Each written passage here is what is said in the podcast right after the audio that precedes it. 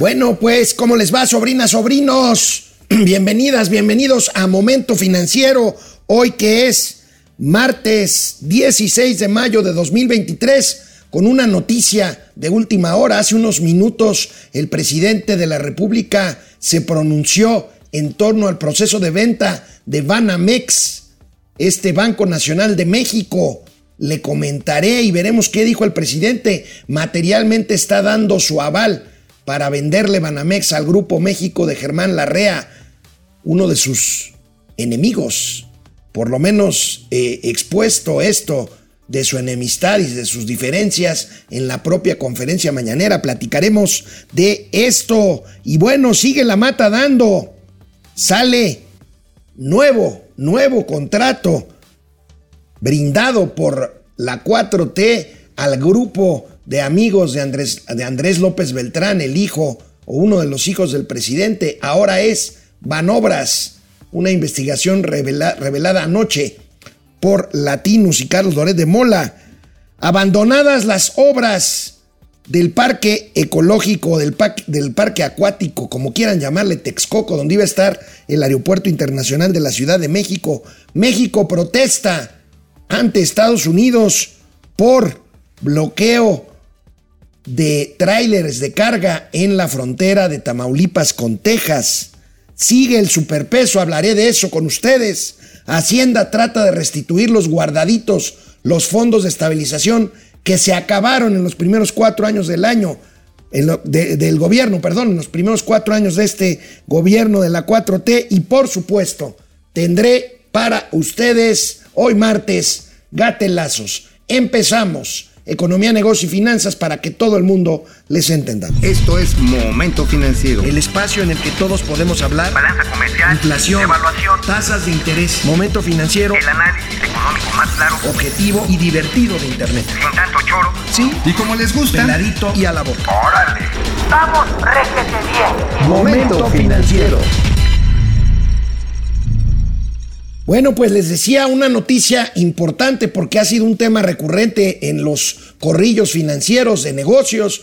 Por supuesto, no ha sido la excepción de momento financiero. Luego de más de un año, luego de más de un año de anunciarse la venta de, City de Banamex por parte de Citibank, Citigroup, a pues a quien quiera, a quien quisiera comprarla, un proceso de desincorporación privada que fue de inmediato de inmediato tema en la mañanera y que el presidente pues de alguna forma al meterse en un tema de un negocio privado pues eh, trabó y, amplió las discusiones al respecto. Esta mañana, hace apenas unos minutos, hace menos de media hora, el presidente Andrés Manuel López Obrador habló del proceso de venta de Banamex y dice que va bien y se refirió expresamente a que no vería mal que se confirmara lo que adelantó hace ya algunos días el columnista financiero Darío Celis en el sentido de que el comprador es y será Grupo México, este grupo minero encabezado por Germán Larrea, miembro del Consejo Asesor Empresarial del presidente, pero con quien ha tenido diferencias por cuestiones de ferrocarriles, de tramos de ferrocarriles en el Istmo, por cuestiones de la ley minera, por cuestiones varias que pues habían hecho suponer que vetarían, que vetaría esta compra por parte de Grupo México. Pero vamos a ver cómo lo dijo el presidente de la República hace apenas, hace apenas unos minutos. Entonces, eh, vemos con buenos ojos el que se lleve a cabo esa operación, porque se están cumpliendo con estos este, eh, elementos, factores no condiciones, sino ni siquiera requisitos, sino eh, recomendaciones. Entonces, solo me falta revisar la parte del pago de impuestos, es lo único. Pero eh, este, vemos bien que se lleve a cabo la operación y si van a ser los del Grupo México, no va a haber ningún problema. Tenemos diferencias con ellos, pero eso es otro asunto. Ese es otro eh, cantar. en el caso de la venta o compra del banco, no hay problema. Pues ahí tienen, vaya noticia, insisto. La adelantó en su columna del financiero hace algunos días y el viernes todavía Darío Celis dijo que si bien el presidente no podría vetar esta operación, pues sí trataría de impedir algunos nombramientos en lo que sería el nuevo Banamex, entre otros que el presidente del Consejo de Administración fuera Pedro Aspe Armella, el ex secretario de Hacienda en el gobierno de Carlos Salinas de Gortari, y que el director de Banamex fuera nuevamente, ya lo fue alguna vez, Javier Arribunaga, un enemigo declarado del presidente. ¿Por qué? Porque dirigió el famoso Fobaproa hace ya algunos años. Bueno, esta es información que trae o que trajo a colación ya de Celis. Hoy el presidente de la República hace esta declaración que, bueno, pues me hizo cambiar completamente el formato de este programa de hoy porque habría que dar esta información que creo es relevante para los temas que nos ocupan. Por cierto, hoy está programada en Palacio Nacional una comida con el Consejo Asesor Empresarial del presidente. No se habían reunido, no se habían reunido hace meses. Allí está, pues Carlos Slim, allí está Ricardo Salinas, hay varios empresarios. Allí está, o estaba, no lo sabemos, Germán Larrea, el dueño de Grupo México que compraría Banamex. Vamos a ver si está en esa comida, si estará en esa comida hoy. Germán Larrea, el dueño de Grupo México, empresario minero, porque será una señal para uno y para otro lado. El presidente hoy materialmente da el aval para que sea Grupo México el que compre Banamex a Citigroup por 7 mil millones de dólares. Y bueno, veremos si está ahí esta tarde en la comida Germán Larrea, con quien el presidente hoy también, y esa es la otra parte de la noticia, confirma que hay pleito entre Palacio Nacional y el empresario Germán Larrea, uno de los hombres más ricos y acaudalados de este país. Y bueno, pues hablando de riqueza y de cuestiones de acaudalamiento de personajes, hemos venido diciendo que no sería la última vez que salieran arreglos, enjuagues entre grupos cercanos a la familia presidencial y contratos del gobierno de la llamada Cuarta Transformación. Se hablaba se ha hablado mucho pues de este reportaje que salió hace algunos días sobre amigos de Andrés López Beltrán con contratos que tienen que ver con el parque acuático o el parque ecológico Texcoco, donde se iba a construir el aeropuerto internacional de la Ciudad de México, pero también ayer salió, y lo comentábamos aquí, el tema de la compra de un departamento de lujo por parte del secretario de la Defensa Nacional o el tema del Instituto Nacional para devolverle al pueblo lo robado con irregularidades de carácter administrativo. Pues bueno, no para y no parará, porque ahora le toca el turno a Banobras. Banobras, Banco Nacional de Obras y Servicios Públicos, uno de los bancos de desarrollo. Anoche, el portal Latinus y Carlos Loret de Mola, el periodista Loret de Mola, presentaron un reportaje en donde documentan que también Banobras le otorgó un contrato, por lo menos a este círculo de amigos de Andrés López Beltrán, el hijo de en medio del presidente Andrés Manuel López Obrador. Veamos esto que se hizo público anoche en este portal Latinus. AZ Gerencia de Proyectos, que es parte de la red de empresas de los amigos de Andrés López Beltrán, obtuvo en 2022 un contrato de Banobras por 12 millones de pesos. Esta entrega de recursos públicos se suma a los más de 100 millones de pesos que ha recibido del gobierno federal la red operada por prestanombres y socios de los amigos del hijo del presidente Andrés Manuel López Obrador y que Latinos dio a conocer el pasado 2 de mayo.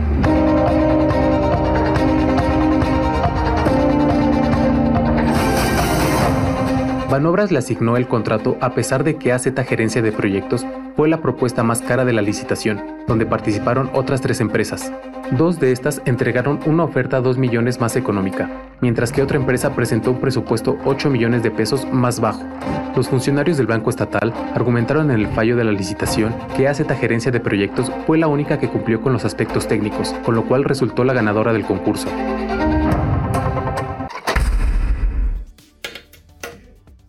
Pues ahí está, les digo, esto no va a parar, aunque el presidente diga que no hay corrupción en su gobierno, aunque diga que sus hijos no son corruptos, aunque diga que no pasa nada, o aunque calle sobre lo del general Sandoval, hoy, hasta ahorita que tengo reporte, tampoco ha hablado del tema del departamento de lujo del secretario de la Defensa Nacional. Ahí está, les decía que no será el último, no lo será, no lo será este, este tampoco. Y hablando del proyecto de la Comisión Nacional del Agua para disque crear un parque ecológico en lo que supuestamente es el rescatado lago de Texcoco, que dejó de existir hace 200 años y que con ese pretexto y el de la corrupción que nunca pudieron probar, se canceló la obra del nuevo aeropuerto internacional de la Ciudad de México justo ahí en Texcoco. Hoy el periódico Reforma nuevamente le rasca más y reporta el avance de este proyecto.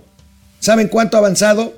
5%. O sea, materialmente no hay nada ahí a pesar de los contratos que ya se documentaron, que se otorgaron a estas empresas. 5% avanza el proyecto Texcoco. Prevén abrir este año solo el parque, que eso lo pudieron haber hecho desde hace un par de años o tres, ya que va lenta la mega, la mega obra ecológica. Tienen presupuesto, pero no tienen ganitas o no saben cómo hacerle o simplemente les vale un cacahuate. Son 14 mil hectáreas de rehabilitación total, supuestamente 2.687 millones se autorizaron en el presupuesto federal de la, en el presupuesto eh, eh, de, de la federación 2023, 54 millones apenas se han ejercido en el primer trimestre del año, un 2% del total.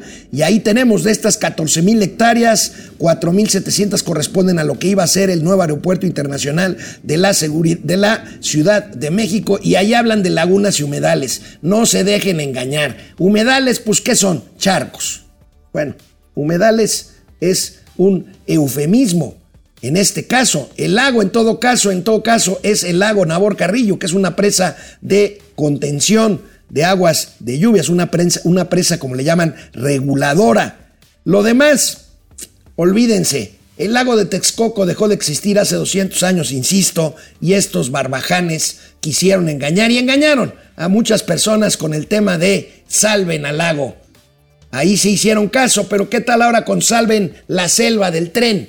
Allá en el eh, proyecto del tren Maya en la selva Maya, en la península de Yucatán. Pues ahí tenemos esto, ese pañuelito blanco, ya no lo sacan y ya no lo presumen porque está absolutamente sucio, está lleno de, no quiero decirles qué. Pero bueno, la posición política, vámonos a el tema de México, Estados Unidos. Ahora, pleito con Texas. Y qué bueno que México levante la voz porque con esto pues provocado por las estridencias sin duda de uno y otro bando, demócratas y republicanos, pero también de lo que se dice desde Palacio Nacional, este pleito que trae el presidente López Obrador con los gobernadores de eh, Texas, Greg Abbott, y de Florida, eh, de Santis, bueno, pues ahí está, el gobernador Greg Abbott, como suele hacerlo, es un hombre pues de extrema derecha, es un hombre bastante eh, primitivo en sus reacciones, en sus decisiones.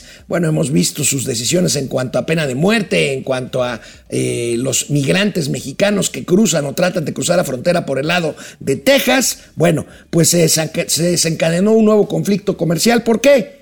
Pues porque Greg Abbott ordenó la revisión con el pretexto de los migrantes en los tráileres o con el pretexto del fentanilo, pues una revisión exhaustiva que ha hecho que la espera de la línea para cruzar tráileres y contenedores entre México y Estados Unidos, concretamente entre Tamaulipas y Texas, pase de cuatro y cinco horas hasta más de dos días, cosa que pues perjudica a este intenso intercambio comercial que tiene, por ejemplo, ya se los he dicho, en la frontera de los dos Laredos, de Nuevo Laredo y de Laredo, el cruce de contenedores de tráileres más grande en el mundo. Bueno, aquí estamos hablando de un problema que se centra, que se ubica, que se focaliza en la frontera del lado este, del lado del Golfo de México, que es la frontera de Matamoros, una ciudad azotada por el narcotráfico con Bronzeville, Texas. Y bueno, México, a través de la Secretaría de Economía de Raquel Buenrostro, ya presentó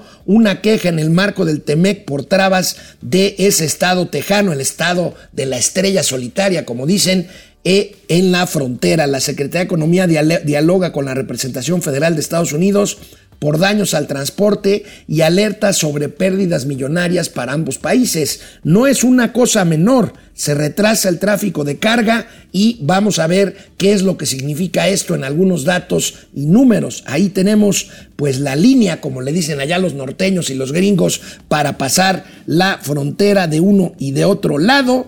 Son 27 horas ha sido el tiempo de retraso en que se ha registrado por camión en la frontera con Bronzeville, 27 hay que sumarle a 4, 5 horas que se hacen en situación normal y estamos hablando de 231 mil millones de dólares como promedio anual del comercio entre México y Estados Unidos precisó la Secretaría Economía. Aquí seguramente la Secretaría Economía se refiere solo al promedio de comercio entre México y Texas, porque el promedio de comercio anual entre los dos países es mucho mayor. Aquí ya lo hemos dicho que sobrepasa los 500 mil millones de dólares. En fin, Texas, un estado tan tradicional, un estado tan republicano, un estado tan antimigrante, es un estado cuya economía depende en muchísimo del comercio con los Estados eh, Unidos mexicanos, con México en el comercio de bienes y servicios con México y por supuesto también, aunque no tanto como otros estados como California,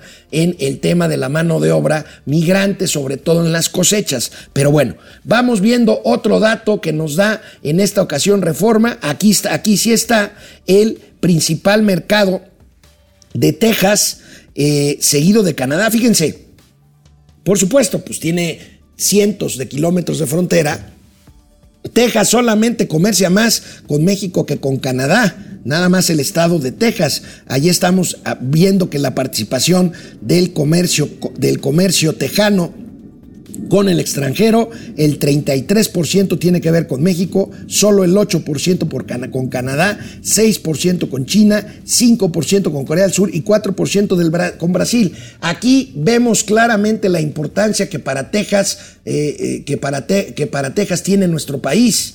Estamos hablando de un comercio millonario que ha hecho que empresarios tejanos con todo y su sombrerote y sus botas picudas y su tradicionalismo político y religioso, pues tengan que levantar la voz cuando se trata de cuidar sus negocios y sus negocios pasan en mucho, en mucho por, por México. Esto va a ver, vamos a ver en qué termina. Puede llegar, vamos a ver qué dice Catherine Tai, la de la manda más comercial en Estados Unidos, a ver si se mete o a ver si no dice, ok México, yo te ayudo a arreglar el tema con Greg Abbott, pero aliviánate con el tema del maíz transgénico o con el tema de la electricidad. Vamos a ver, por lo pronto se abre otro frente. México es ahora el que se queja, como lo hicieron los Estados Unidos en general, tanto por el maíz transgénico como por la parte de la electricidad. Y bueno, cruzamos la frontera de regreso a nuestro país y vemos que el peso mexicano sigue en niveles que le llamamos el superpeso sigue revaluándose el peso mexicano que nuevamente rompió una barrera de cotización histórica no vista desde hace siete años. El presidente lo presumió esta mañana. Dice que efectivamente, como decimos aquí en Momento Financiero, hay otros factores, pero él dice que sí tiene que ver con las finanzas públicas sanas y tiene que ver algo. Lo que pasa es que hay otros factores que ya hemos hablado aquí y que tiene que ver también con la confianza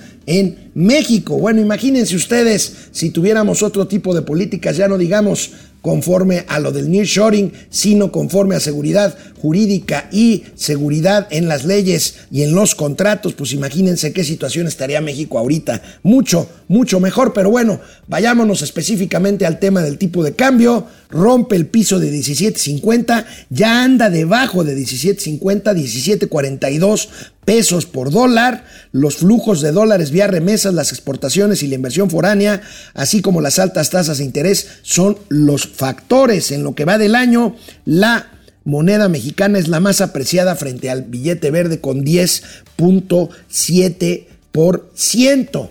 Vamos viendo la eh, información en este mismo sentido de El Financiero. Son las dos notas principales. No abrimos con estas, aunque sean de los periódicos especializados, pues porque traíamos el tema de la corrupción y sobre todo el tema que salió esta mañana sobre la venta de Banamex. Pero aquí cotiza tipo de cambio en mínimo de 7 años, llega superpeso a 17.43 y se ve fortalecido por la debilidad del dólar ante una posible pausa de la Fed en las tasas de interés. El peso no es el único que se revalúa frente al dólar, pero sí es el que más lo ha hecho.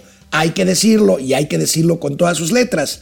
10.7% se, ha revaluado el peso por estos fenómenos frente al dólar. El peso chileno lo ha hecho en un poco menos nivel porcentual, 7.6%, pero aquí vemos el fenómeno de las monedas que cotizan contra el dólar en los mercados financieros cambiarios y pues vemos el fenómeno generalizado, el peso, el real, eh, eh, el peso chileno, el peso colombiano, el slotty eh, polaco, la rupia indonesia, la corona eh, checa, el sol peruano, eh, la moneda de Tailandia, el BAT y el peso uruguayo en menor proporción, pero bueno, ahí tenemos la comparación, las comparaciones dicen que son odiosas, pero en términos económicos y financieros son absolutamente prudentes y necesarias, sobre todo si se les da el contexto adecuado. Y bueno, pues vayamos nuevamente a finanzas públicas durante los cuatro años y medio que tiene de vida Momento Financiero,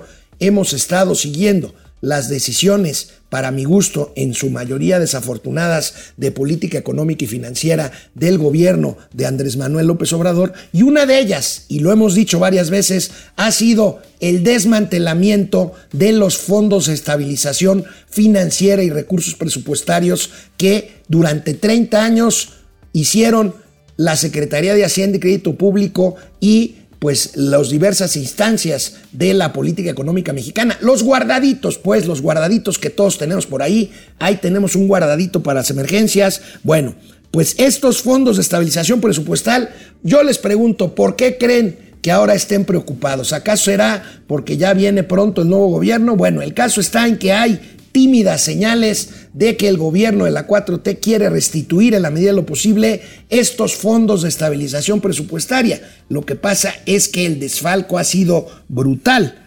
Vamos viendo, ¿será demasiado tarde? Bueno, por lo pronto, los fondos de gobierno, por supuesto que siguen abajo de la prepandemia y abajo del inicio del gobierno, sin duda. ¿Por qué? Porque estamos viendo que tan solo en el fondo de estabilización presupuestaria, los guardaditos, había casi 400 mil millones de pesos que simple y llanamente se esfumaron. Este fue, estos fueron los guardaditos con los cuales este gobierno recibió, recibió la administración. Y bueno, materialmente estos 389 mil millones se vaciaron y actualmente se ha tratado de restituir en algo y se ha logrado restituir algo así como 80 mil millones de dólares que tendría que tendría el fondo de pesos, perdón, 79.800 millones de pesos que tendría actualmente el fondo de estabilización presupuestaria, que insisto, llegó a tener, llegó a tener casi 300 mil, nada más este fondo, contando otros fondos de estabilización de recursos estatales,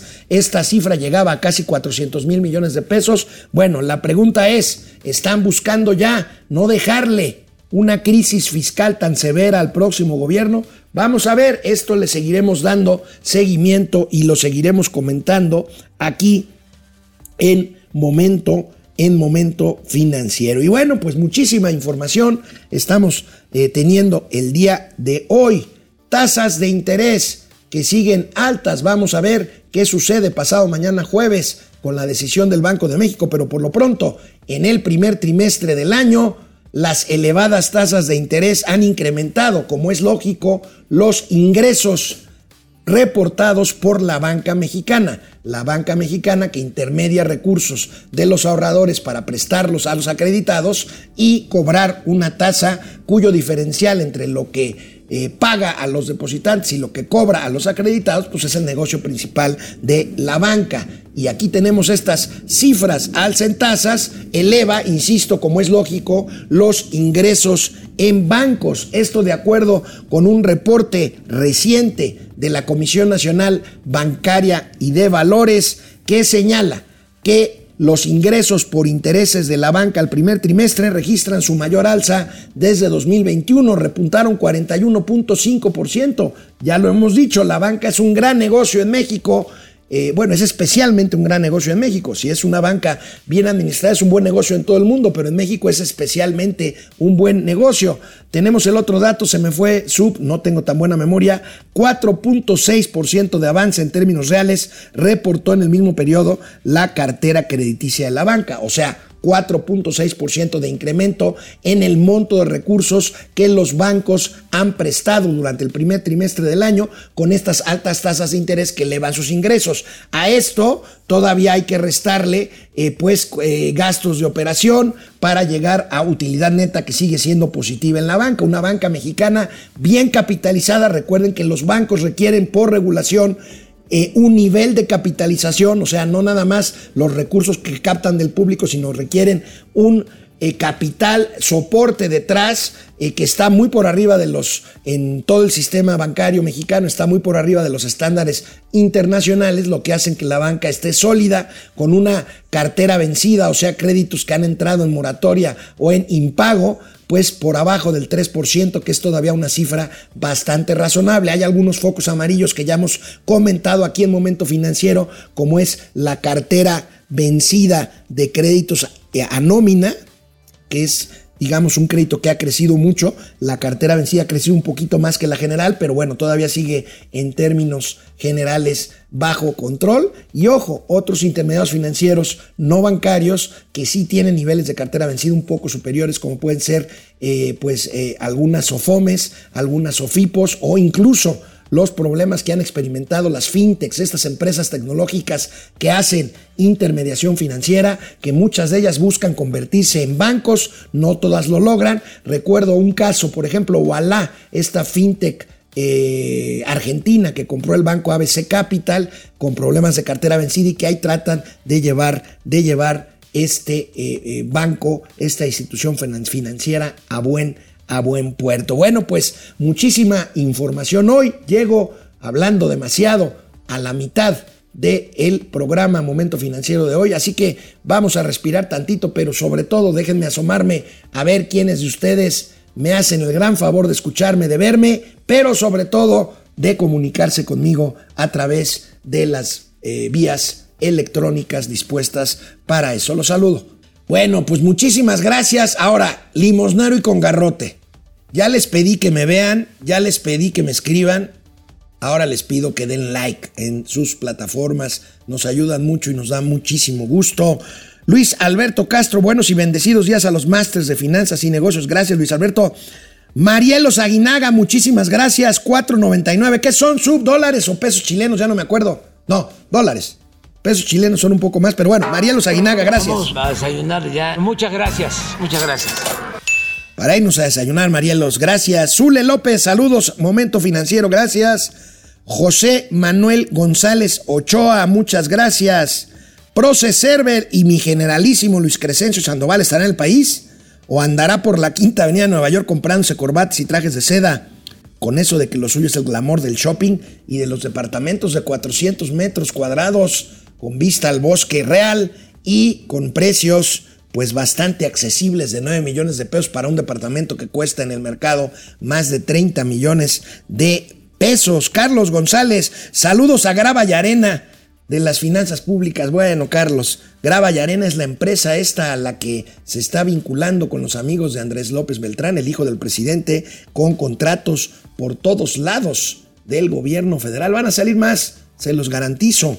Eh, Grupo Empresarial Integral, buenos días, comunidad financiera. Hoy sí viene el invitado. Es un invitado, ciertamente. Y según esto, viene hoy. Bueno, se conecta hoy. Juan Ramón, no, Juan Ramón, ¿cómo estás?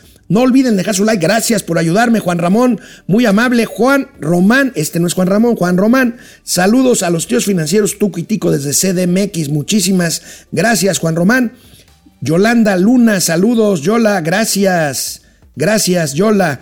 Eh, Tavo Fría, Rivera, perdón, Tavo Rivera, saludos desde Mexicali, desde Mexicali, Baja California, Tierra Cachanilla. Saludos hasta allá, hasta la frontera norte con la ciudad. Hace Mexicali, hace frontera con Caléxico. Y ahí a unos cuantos kilómetros, la tierra de mi amigo Sergio Cermeño, San Luis Río Colorado, hace frontera con Yuma. Ambos Arizona, tanto Yuma como Caléxico allí en Arizona. Delia Chávez Acosta, buen día a todos, gracias. Carlos Santoyo, buenos días. León Cabrera desde Ciudad de México. Fernando A. González, campeones de las finanzas, gracias Fer. Patricia González desde Monterrey. Gracias, saludos a todos los regios. Javier Ruiz Rivera, saludos a Patrio y Abdalá. Las vacunas. Bueno, qué rico se vacunan al peje. Bueno, yo, Jorge Yupigua, saludos desde CDMX y Estado de México. ¿Dónde estás? ¿En uno o en otro lado? ¿O en la frontera, Jorge? ¿O tienes acaso el don de la ubicuidad? Roberto Jiménez Flores desde Ameca, Jalisco, Julia León. Ahora no tuve falta, gracias Julia por estar aquí conmigo. Alejandro Castro, que tengan un excelente martes, estimada audiencia. Y los tíos de las finanzas, Alex y Mau, así como su grupo de colaboradores, gracias Tocayo. Saludos desde Tizayuca, dice el Tocayo, saludos hasta allá. Bueno, no hasta allá, no está tan lejos, pero bueno. Miren, Tizayuca no está lejos si es la casa de Alejandro Castro. Si es el AIFA, que es ahí más o menos, está lejísimos. Perdón, pero déjenme ser parcial esta vez. Jorge, no, José Almazán Mendiola, votaste por AMLO para que nunca más hubiera hijos de Fox, Casa Blanca, estafa maestra, medios oficialistas, amigos contratistas, familiares en el gobierno, líderes sindicales eternos. ¿Qué pasó? Toda la corrupción de 30 años en un sexenio. Tienes toda la razón, José Almazán, sobre todo porque el presidente de la República dice que nada de lo que acabo de leer, que escribiste, es cierto. Y todo es absolutamente cierto. Y él dice que no llama al voto por su partido, pero dice sin pudor alguno que hay que votar para que no regresen los de antes. No es que yo quiera que regresen, ni mucho menos, yo no estoy llamando al voto por nada. Simplemente el que está mintiendo es el presidente de la República, Raimundo Velázquez Hidalgo. Saludos, tío Alex, y a toda la filibanda desde Zacatlán de las Manzanas. Gracias. Orate Esquizo me pregunta, tío Alex, para la comunidad síndrome Down, los médicos genetistas de la clínica Down Aragón están siendo acosados laboralmente para despedirlos. Estos médicos es lo único que tiene la comunidad Down pobre en el Estado de México. Ayudan a difundir. Gracias. Orate, dame por favor más datos. Escríbeme por favor. Búscame en Twitter y nos mandamos mensaje directo. Este, porque esto, esto me interesa mucho. ¿De qué depende esto? ¿Quiénes son los médicos acosados laboralmente? ¿Quién es el patrón? ¿Quién es la institución? Porque bueno, hay que ayudar a la comunidad aún no nada más en Aragón, en todo, en todo el país. José Manuel González Sainz, buen día. José Luis Herrera Estrada, buenos días. Gracias. Arturo Barrera, AMLO quedó enamorado de la dictadura perfecta en los 70s y 80s que tenía el PRI y a toda cosa estar tratando de regresarla. Estoy de acuerdo contigo, Arturo. Vero Romero, bendecido día, tíos. Gracias a su programa tengo argumentos para cuando algún chairo intenta hablarme maravillas de López. Algunos son un caso perdido. Saludos desde Milpalta. Ahí tienes, Inge. Ahí está, la tierra del ingeniero Milpalta.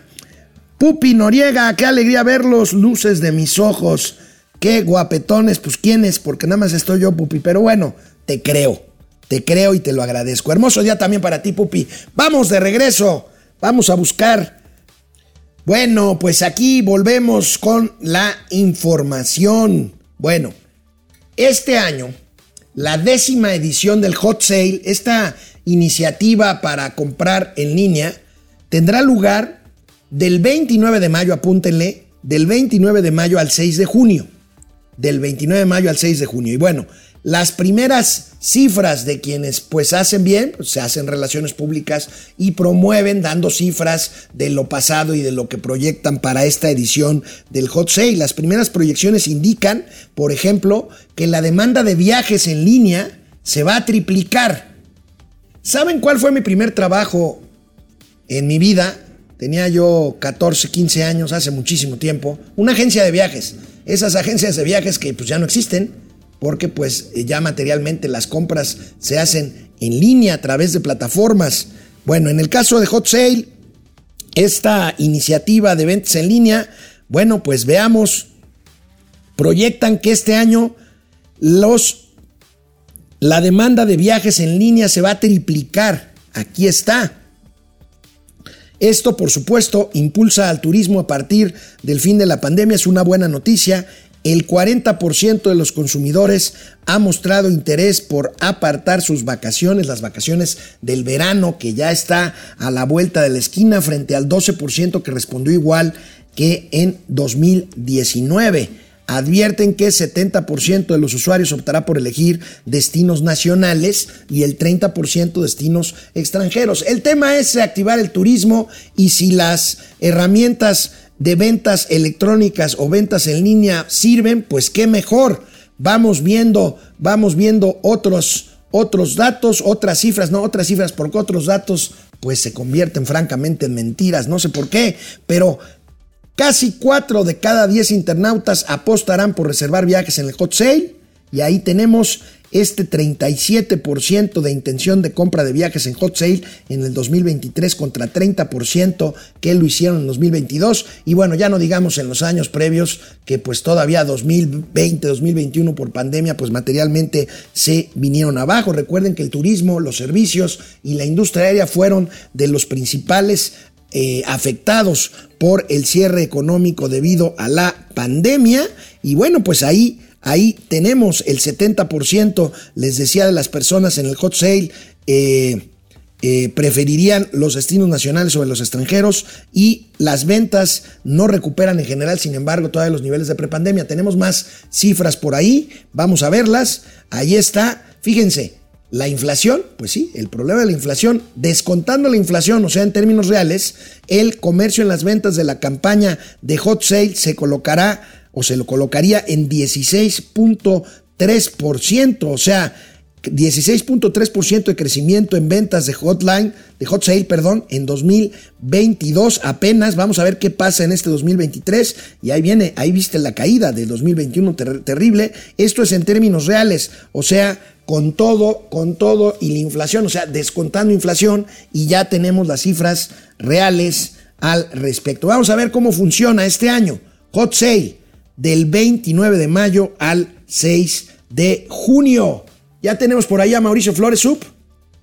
No, sigue dormido el huevonazo irresponsable de Mauricio Flores Arellano. Bueno, yo mientras les digo que eh, eh, está el tema este que hoy ocupa, ocupa las primeras planas de materialmente todos los periódicos del país, el tema de las nadadoras, de las nadadoras artísticas, lo que le llamaban antes el nado sincronizado o ballet acuático. Bueno, no soy un experto en esto, quizá ballet acuático sea otra disciplina, pero bueno, las sirenas que hacen evoluciones coordinadas en el agua, en la alberca olímpica de los escenarios de natación internacionales, bueno, pues estas eh, sirenas mexicanas encabezadas por Nuria Diosdado, que habían denunciado falta de apoyos por parte de la CONADE para financiar sus viajes en los campeonatos mundiales, bueno, pues vendieron trajes de baño, hicieron lo que pudieron. Arturo Elias Ayub y la Fundación Telmex les financió el viaje y el hospedaje a Egipto y se trajeron tres medallas de oro y una de bronce en esto que es un ejemplo de eh, pues perseverancia, disciplina y ganas de hacer las cosas, pero también es un ejemplo de indolencia e incompetencia por parte de Ana Gabriela Guevara, esta, esta persona que fue gloria del atletismo mexicano y que yo no me explico por qué ella, siendo medallista, campeona mundial en los 400 metros planos en su, en su época de oro, pues ahora es tan eh, pues ruin y miserable para dejarse llevar por las grillas y dejar al garete a atletas mexicanos que lo único que quieren es destacar como se puede y como han hecho estas nadadoras mexicanas en el Campeonato Mundial de Natación de Egipto celebrado en días pasados, concretamente el fin de semana. Vamos a ver qué pasa y si esta llamada de atención despierta a la CONADI, despierta a Gabriela Guevara para qué, para que surjan, no, no surjan porque los recursos ahí están, fluyan, fluyan los recursos que son recursos fiscales destinados justamente a apoyar los deportes de alto rendimiento. No son concesiones del presidente de la República ni favores, no. Son recursos que están destinados a eso. Mauricio Flores Arellano, traes ya tu traje de baño para hacer la evolución del... A ver, amigo. Sáltate para atrás en la alberca.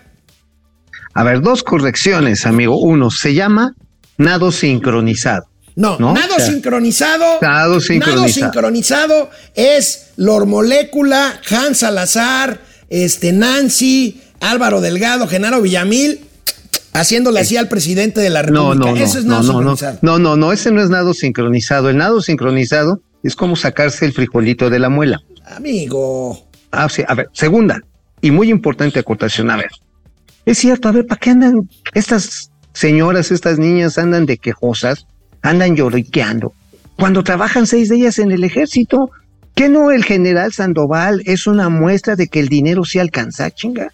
A ver, el general Sandoval, viajes bien chidos acá con toda la familia, enfermera, hoteles de lujo, con el salario. Oye, con un salario, digo, y se están quejando que no les alcanza para pinche viaje a Egipto y hotel En y avión. son, oye, oye, a ver, a ver, espérate, espérate. de 14. Pero a ver, espérate. ¿Qué no les alcanzaba? Digo, si al general, si a nuestro general, a nuestro general le alcanzó para un departamento de 30 millones de varos, ¿cómo no les va a alcanzar a estas niñas que trabajan en el ejército del bienestar? Señor, aprendan a ser ahorrativas como es nuestro secretario general, caramba. No anden dando lástimas ahí por el mundo. Ya lo dijo el presidente, ya con su salario que se conforme, ¿no? ¿O qué? A ver, sobrinas, sobrinos, la ironía es algo que no se explica, es algo que se entiende o se deja pasar. Si ustedes creen que Mauricio es irónico, bueno, Mauricio hoy recuperó algo de decencia. Si creen que es literal en lo que dicen, simplemente Mauricio es lo que es, un gañán. Así es, así es, por supuesto, nunca he sido diferente. Lo que sí hay que decir, amigo, está en que, pues finalmente los trajes esos de baño estaban coquetos, ¿eh? ¿Sí los viste? No, no, bueno, vaya, insisto, es un deporte, entre otras cosas, muy bello, no tanto por las evoluciones, sino por, pues, que ve uno mujeres, muchachas muy bonitas en trajes de baño, muy eh, vistosos, este, haciendo sus evoluciones en el agua. Evoluciones, se llaman circunvalaciones, hermano. Se llaman presentaciones. Sí, sí, porque evoluciones es que se metieran damas y salieran ajolotes. Entonces, No, no, no, eso sería involución, no seas payaso. Esa es como la 4T, ¿no? Es echaste, un, pesca- echaste un pescadito de color en una pecera y ahorita te está saliendo un renacuajo horrible. Amigo, déjate de payasadas y explícanos de qué escribiste hoy en La Razón.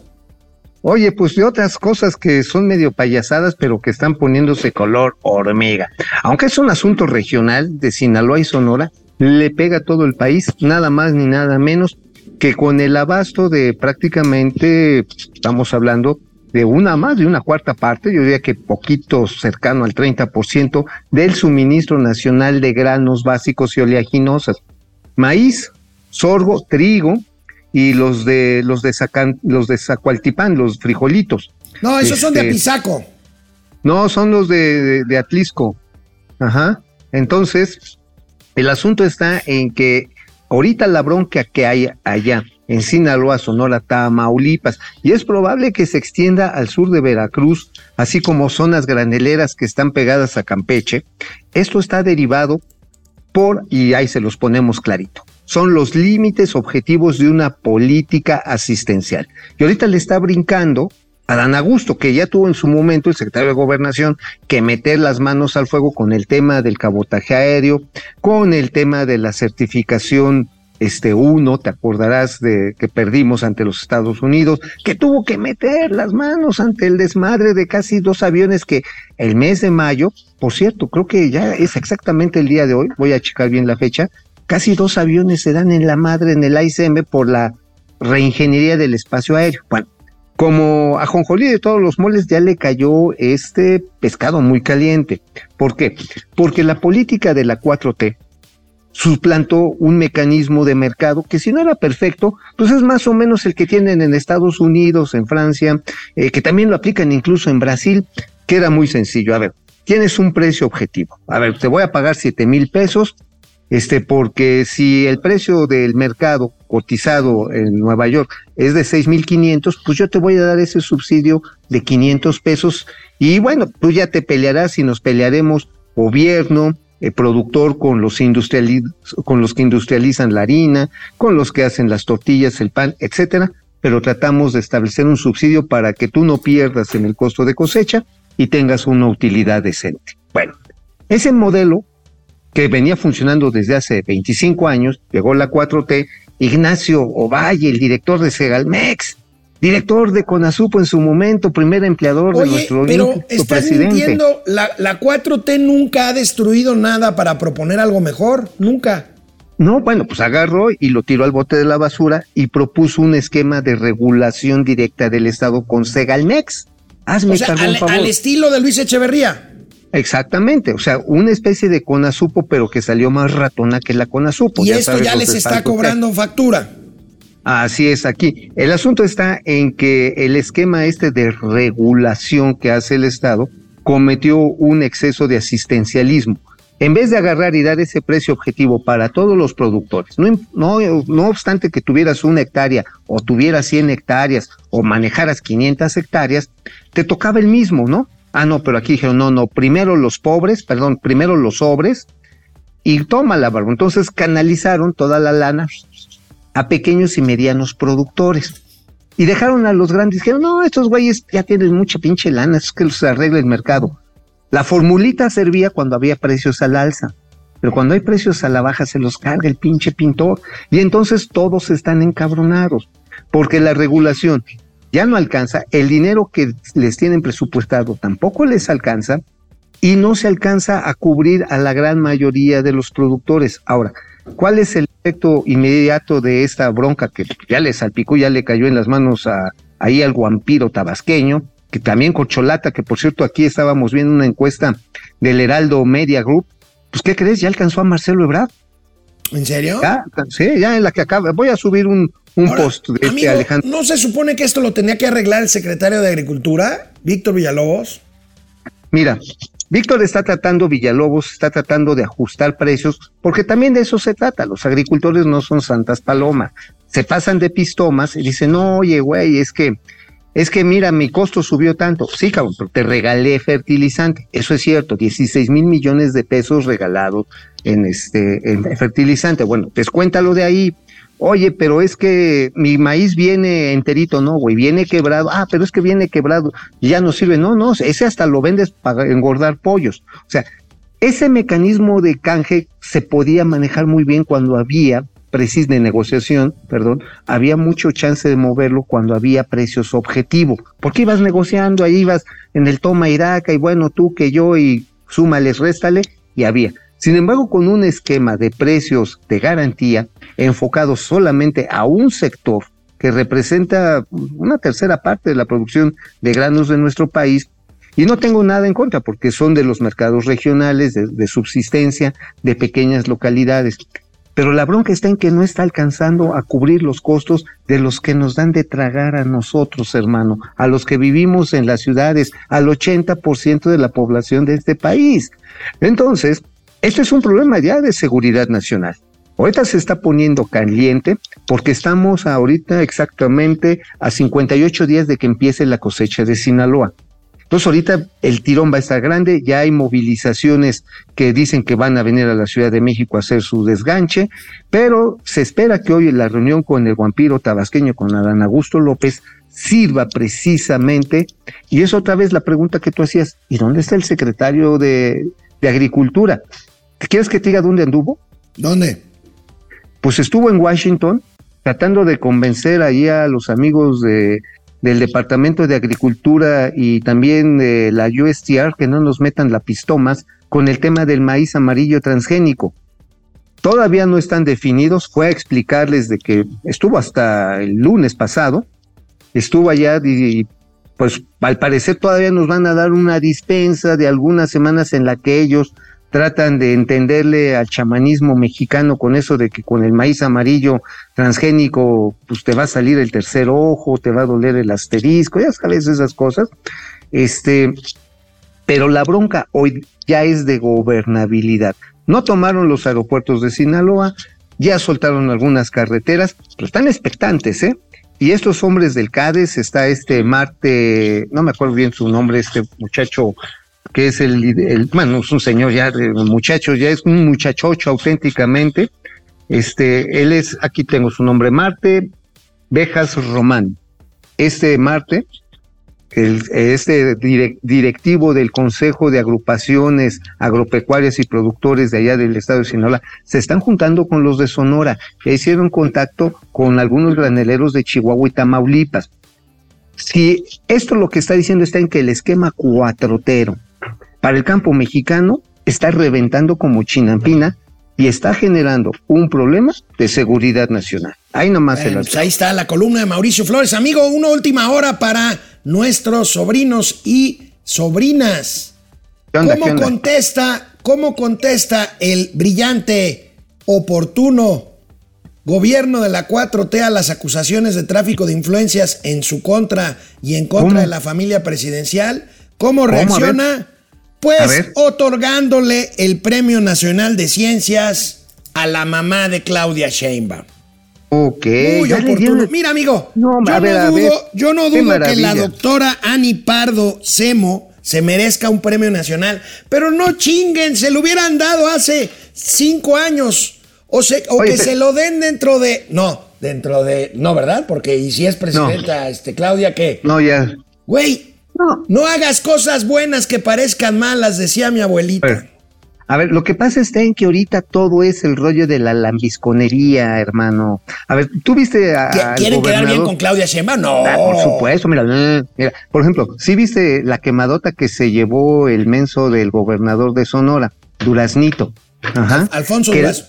Ah, Duraznito lo lleva, la lleva a un mercado tradicional a comer caldo de gallina, este, pinta, y un, este, un menudo que hacen de cerdo. Son muy ricos. A mí me encantan. Pero ojo, la señora Sheinbaum, por sus creencias religiosas y formación familiar, no come cerdo. Ni tampoco probó el pinche caldo de gallina prieta. O sea, la verdad es en que le hizo así, ¡ah, guácala! Y lo Es regresó. que son malísimos, hombre. ¿no? Son malísimos. Son, son, son malísimos. Bueno, eso de que no come cerdo, ahí se las dejo de tarea. Yo tengo otros datos. Vamos a los comentarios. Bueno, amigo. Este. ¿Qué, Pacho? Oye, cada vez duran más las mañaneras, güey. Bueno, es que, a ver, esto ya es un, ¿cómo decirte? Es como un circo de 10 pistas, ¿no? Es Este- como de 10 pistas en la que ya es pura destilación de, ori- de odios y de enojos, de berrinches y de dedos flamígeros. Oye, ¿y no hay otras cosas más importantes que resolver, digo, por ejemplo? ¿No, amigo? Mira, a Sí. ver, vamos a ver a quién, a quién tenemos aquí. Orate dice que me manda la información del tema de la comunidad Down, gracias. Javier Ruiz, saludos al Inge y al ex becario, saludos, ya lo oyeron. Este, Órale. el tío Mao es el mayor usuario de las ventas del hotline. No, no, no, no, no, no, no, no es para tanto. No, yo nada más así lo- Rodolfo Escobar, desde Acapulco, Estela Quintana, Firemo, Claudio, Carlos González. La venta de City Banamex no dejará nada de impuestos. No, yo creo que sí. Oye, eso del, me quedé pensando esto con lo del hotline. Este, ¿habrá una línea caliente entre el presidente y Germán Larrea? Pues mira, hoy el ¿Qué le- presidente aceptó que traen una bronca, pero que eso no va a estar para que. Que le está diciendo, Compre ¿qué onda, papacito? ¿Qué onda, papacito? ¿Ya vas a soltar el tesorito? Bueno, Simili 4, An- Andy estará negociando su mochada en el negocio de Banamex. Este, no creo que se dejen, los gringos son muy perros para Fifi eso, ¿eh? Neoliberal, Fifi Neoliberal, Jorge Reynoso, Mini Mimi, Mi, mi, mi, mi. Greg SP, las nadadoras requieren de trajes muy caros que solamente pueden usar unas cuantas veces. Sí, Laura Cortés, una pregunta, a la guatemalteca que fue a insultar a la ministra Peña, ¿no se le puede aplicar el artículo 33? Pues sí, debería de ser inmediato. Betty R, el tío Mao dijo que hoy se presentaba y no cumplió, ahí está. Aquí estoy. Bueno, Aquí estoy. llegó Es más, tarde. este, ayer todavía entré un rato ahí al, al seminario de slots, ¿eh? Bien interesante. Bueno, ahí que- mañana, mañana nos cuentas, güey. Hugo Órale, Luna. sí, mañana. Hugo Luna, gracias. La- el centro está cerrado, pues sí. Pues es que. Jorge Reynoso Bolaño, 125 pesos, gracias. Fíjate. Oye, es- música, música. La música del bienestar, por favor. ¿Ya le echaron la no música? me falte lo indispensable.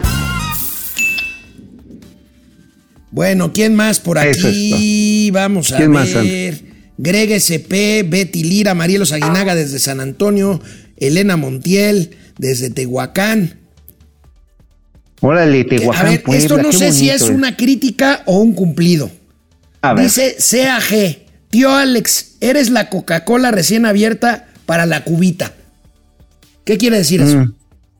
que siempre te vistes de negro y estás gordo. Las cocas no están gordas.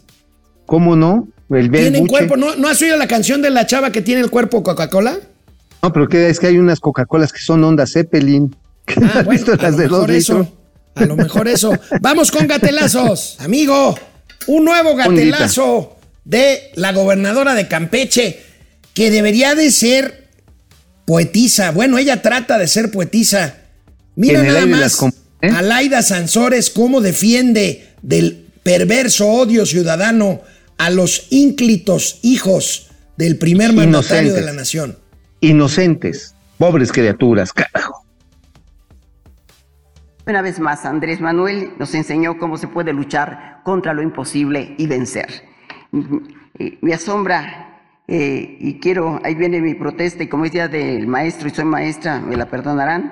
eh, eh, teníamos, eh, cuando yo veo, ¿no? después de todos estos retos, y cómo Andrés Manuel eh, se de- enfrenta a tantos desafíos en cada una de estas obras deslumbrantes, yo no dejo de preguntarme por qué, si es un hombre humano, un presidente visionario, por qué tantos cuchillos de odio y tantos eh, eh, palabras, discursos afilados. Los Claudios X, los Loret de Mola, maestro en los montajes del engaño, y estos medios decadentes que destilan hiel de chacales y retuercen la verdad y no encontrando de qué acusarse, se ensañan contra sus hijos, educados con valores y principios. Creo que tenemos que decir cobardes, contra los hijos nada, contra nuestros hijos nadie. Bueno, creo que se explica por qué los dioses mayas hicieron hombres de maíz, hombres jaguares, hombres de jade. ¿Eres hombre de maíz de o eres un miserable demonio que destilas hiel, Mauricio? Soy un hombre de calabaza porque también dijo, hay hombres que son de mierda. Este, oye, eh, la señora de qué iba disfrazada, de piñata, de globo de cantoya, este, imagínatela que se lo quite y quede en negligé y se te acercara en la noche eso es Y te dijera, misoginia.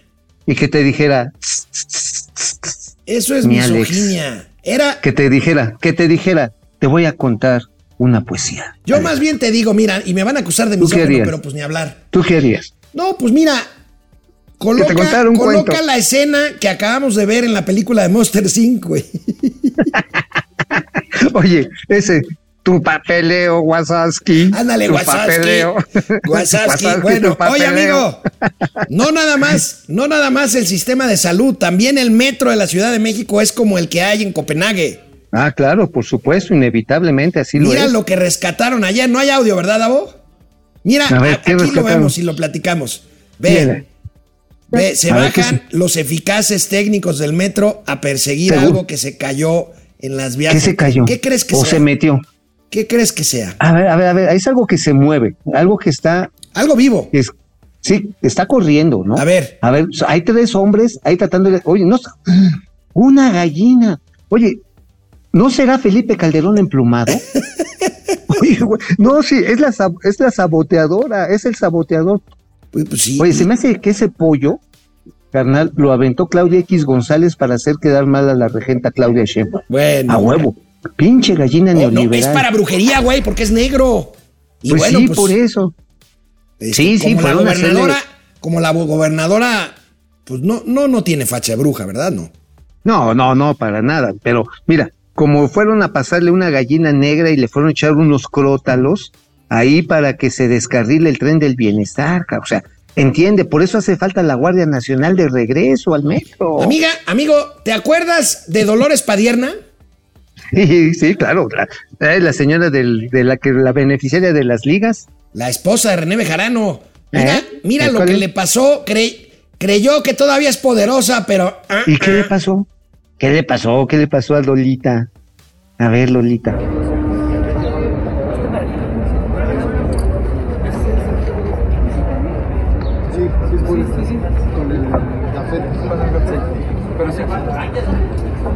que sí.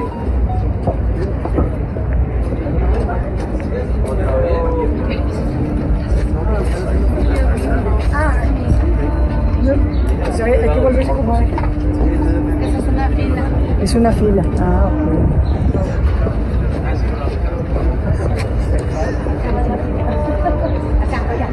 Es que es que ya te registraste. Aquella apenas se van a registrar. Fórmese, hija de la chi. Oye, oye, ella pensando que tenía derecho de piernada y, va de- que la mandan a, a la fila como cualquier hijo de Bueno, vecina. amigo, ¿Qué onda? ya tengo ¿Ya? un nuevo himno. Ya A tengo ¿cuál un es? nuevo himno. ¿Te acuerdas ¿Cuál del chistorete presidencial de que está mal decir medio ambiente porque ¿dónde queda el otro medio?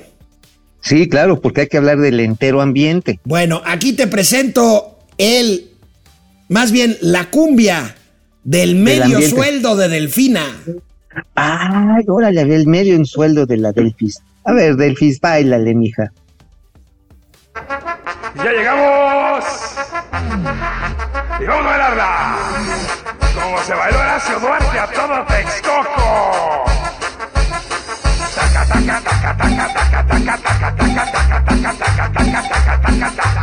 Saludos para todos aquellos que les descontaron parte de su sueldo para la campaña de Delfina. ¡A medio sueldo!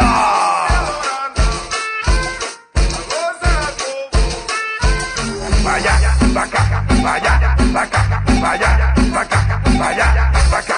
Una felicitación a Higinio Martínez por los contratos millonarios que ganó su familia. Eh, eh. De Santo Tomás a Ixtapaluca. De a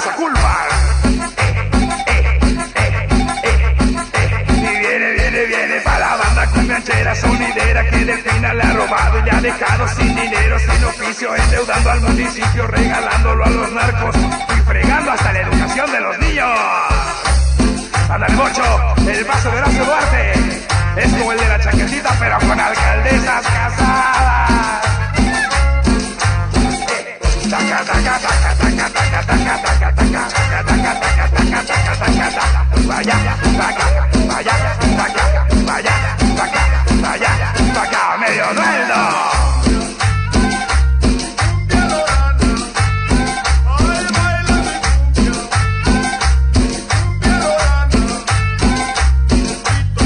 ¿Cómo ves, amigo? La Oye, cumbia del medio sueldo. Oye, qué ritmazo, ¿eh? Oye, por cierto, el jueves es el debate de con la, la, la maestra Delfina y Alejandra del Moral, El ¿no? jueves, pasado mañana. Oye, pero que no quería que tocaran estos temas así espinosos de, de si la corrupción, que si el piquete de ojos a las madres solteras, que si los pellizquitos aquí. Híjoles, canal, ¿qué crees? Voy a sacar una serie de nuevas ajustadas del bienestar que Delfina en diversos cargos le aplicó a ciudadanos empleados. ¿Cómo ves? No me digas. O sea, Oh, no nada más, sí, no nada más fue Texcoco. No, hombre, la señora no tiene llenadera, güey. O sea, la neta está en que pinches mexiquenses, si la hacen ganar, Oye, güey, sí, ¿te ya se imaginas? la saben, ya Por se lo la que veo, saben, hay de haber varios güeyes que han de presumir que trabajaron con ella y ni cuenta se han dado que le chingaron ahí parte de su, de su sueldo, ¿no? Los dejaron a medio sueldo. Amigo, te veo mañana aquí en el estudio. Ahí en el estudio nos vemos, amigo. Bye. Adiós.